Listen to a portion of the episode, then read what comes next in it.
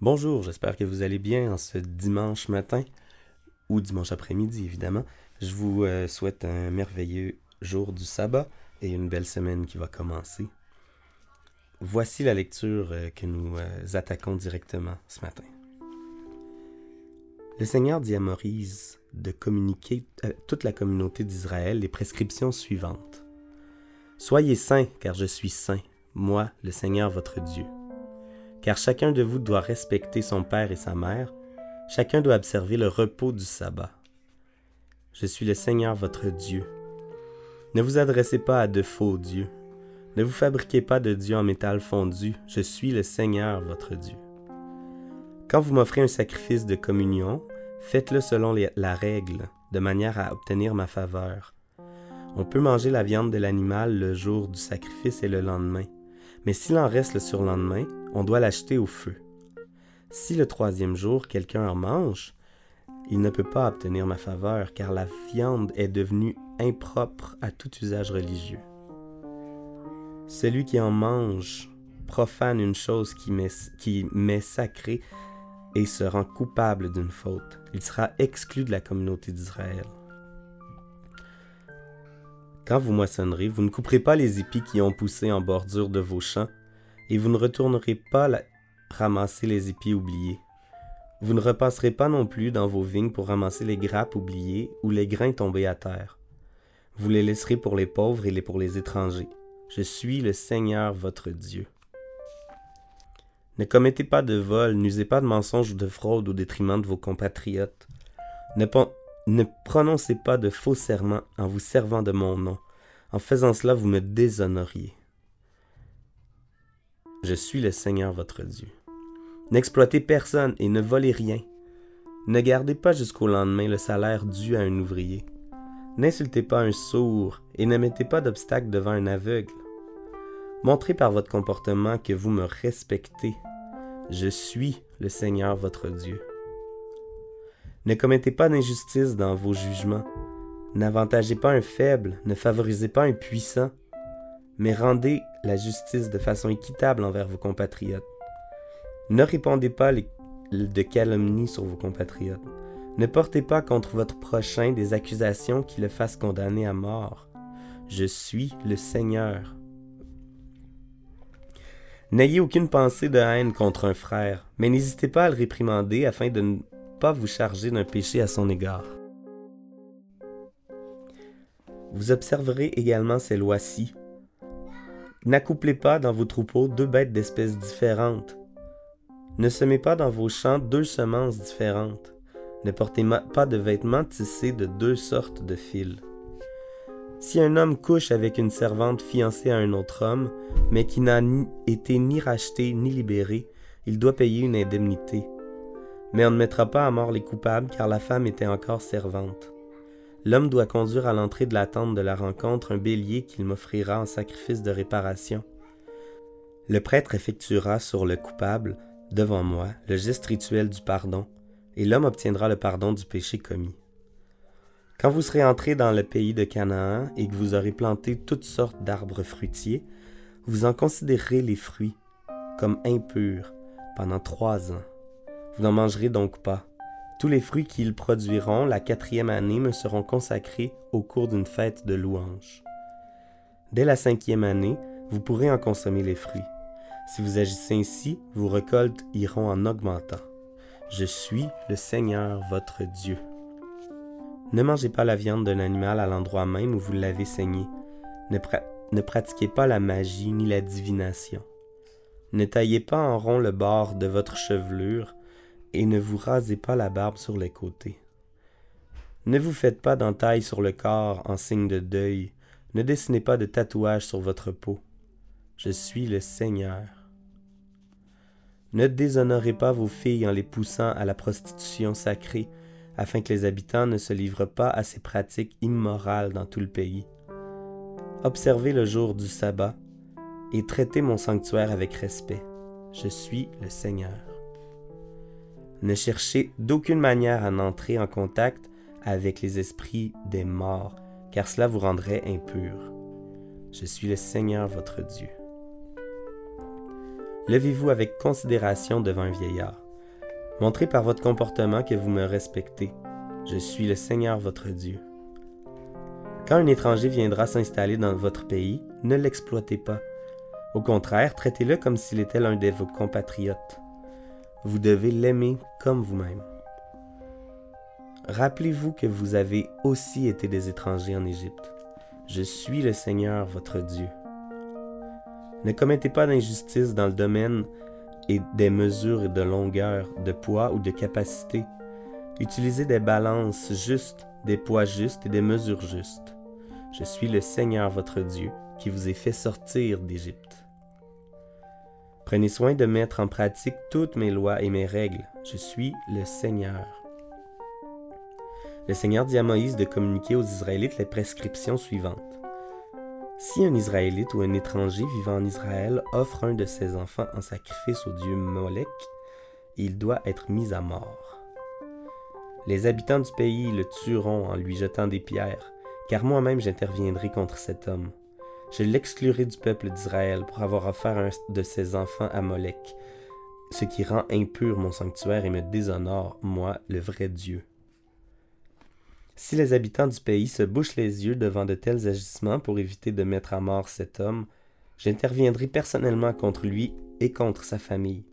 Je les exclurai du peuple d'Israël, lui et tous ceux qui se joindront à lui dans le culte idolâtrique rendu à Molech.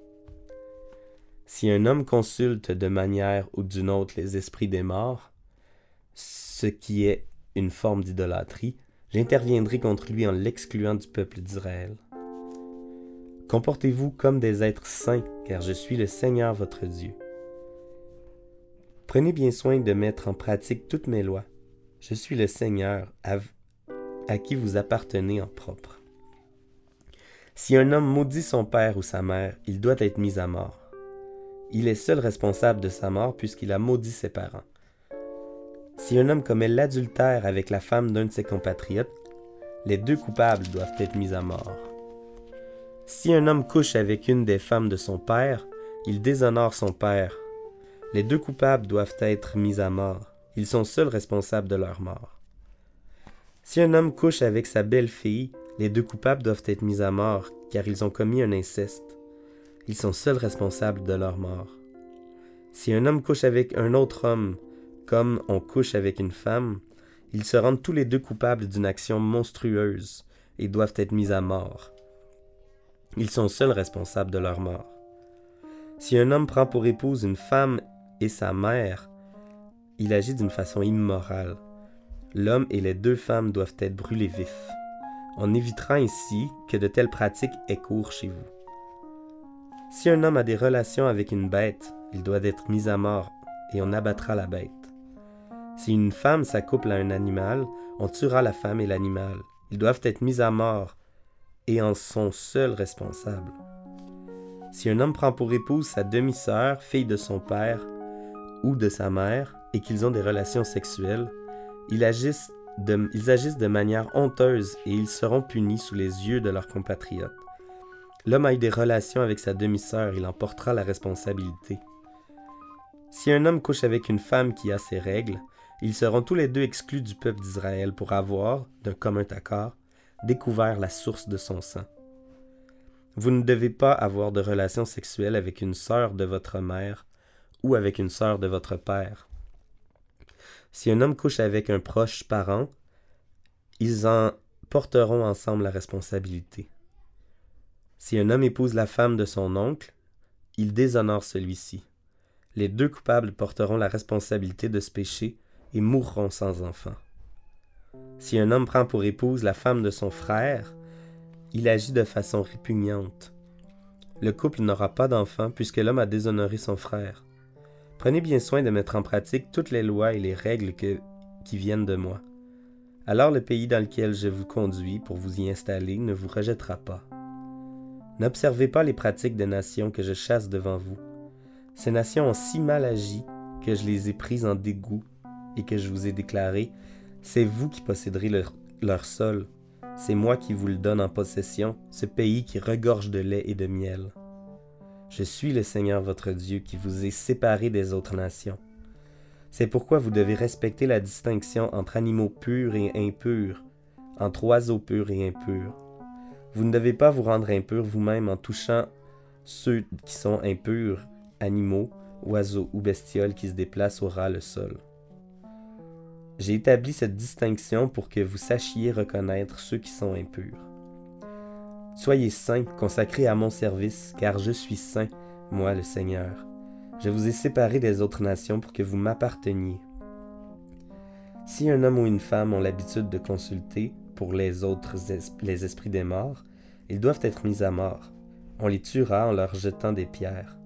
Ils seront les seuls responsables de leur mort.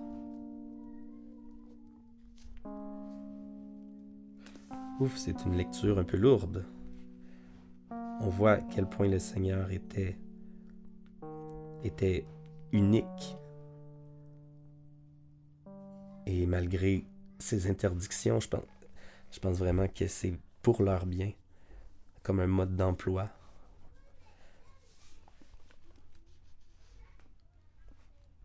Psaume 42.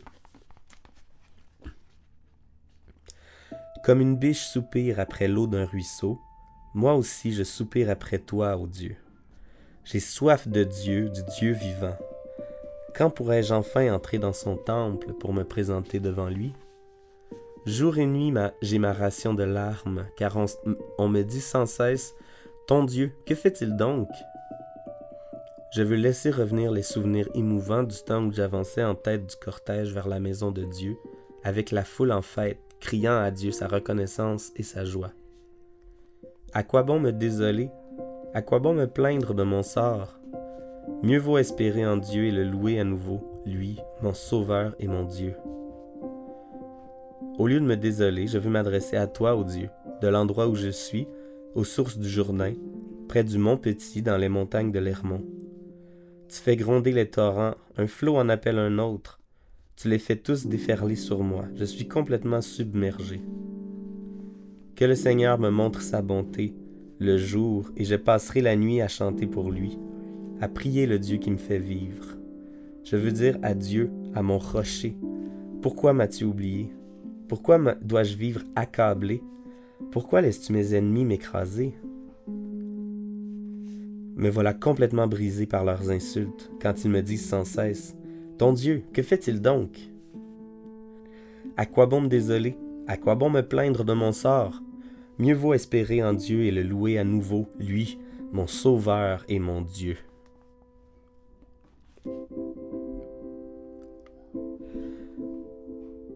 Je lirai six versets au début du chapitre 9 des Proverbes.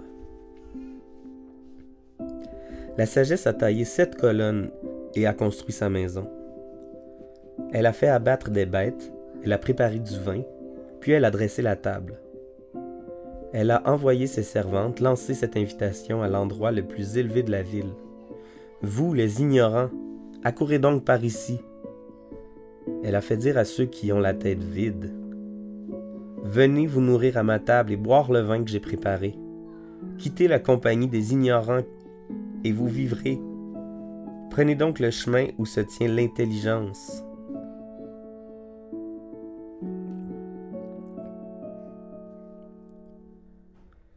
Matthieu 14, 13 à 36. Quand Jésus entendit cette nouvelle, il partit de là en barque pour se rendre seul dans un endroit isolé. Mais les foules l'apprirent elles sortirent de leur localité voisine et suivirent Jésus en marchant au bord de l'eau. Lorsque Jésus sortit de la barque, il vit une grande foule. Il eut le cœur rempli de pitié pour ces gens, et il se mit à guérir leurs malades. Quand le soir fut venu, les disciples de Jésus s'approchèrent et lui dirent Il est déjà tard, et cet endroit est isolé. Renvoie tous ces gens pour qu'ils aillent dans les villages s'acheter des vivres. Jésus leur répondit, Il n'est pas nécessaire qu'ils qu'ils s'en aillent. Donnez-leur vous-même à manger. Mais ils lui dirent, Nous n'avons pas, nous n'avons ici que cinq pains et deux poissons. Apportez-les-moi, leur dit Jésus. Ensuite, il ordonna à la foule de s'asseoir sur l'herbe. Puis il prit les cinq pains et les deux poissons, leva les yeux vers le ciel et remercia Dieu. Il rompit les pains et les donna aux disciples, et ceux-ci les distribuèrent à la foule. Chacun en mangea à sa faim. Les disciples emportèrent douze corbeilles pleines de morceaux qui restaient. Ceux qui avaient mangé étaient au nombre d'environ cinq mille hommes, sans compter les femmes et les enfants. Aussitôt après, Jésus fit monter les disciples dans la barque pour qu'ils passent avant lui de l'autre côté du lac, pendant que lui-même renverrait la foule. Après l'avoir renvoyé, il monta sur une colline pour prier. Quand le soir fut venu, il se tenait là, seul. La barque était déjà à une bonne distance de la terre, et elle était battue par les vagues, car le vent soufflait contre elle.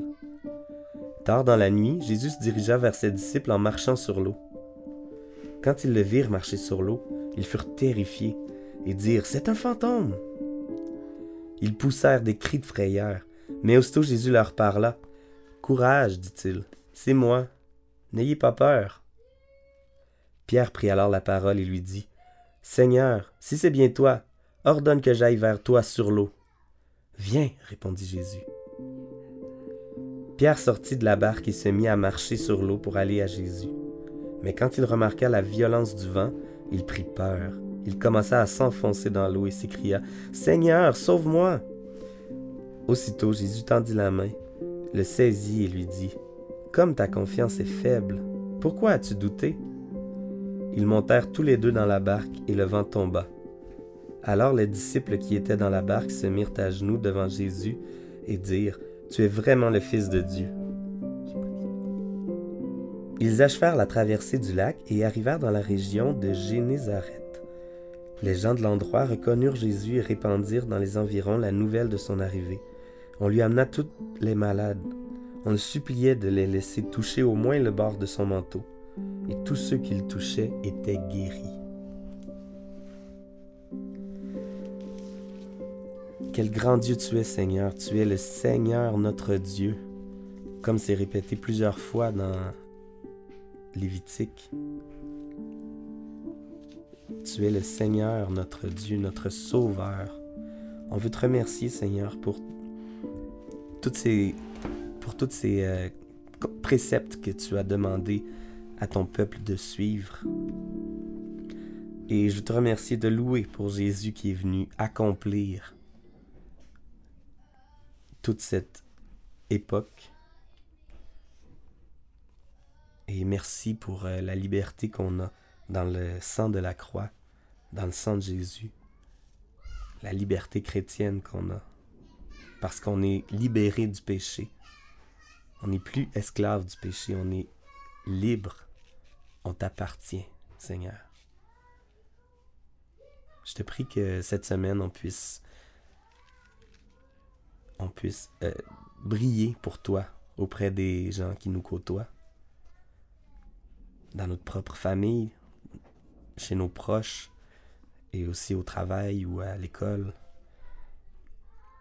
Bénis-nous, Seigneur, pour qu'on on rayonne de ta gloire. Amen.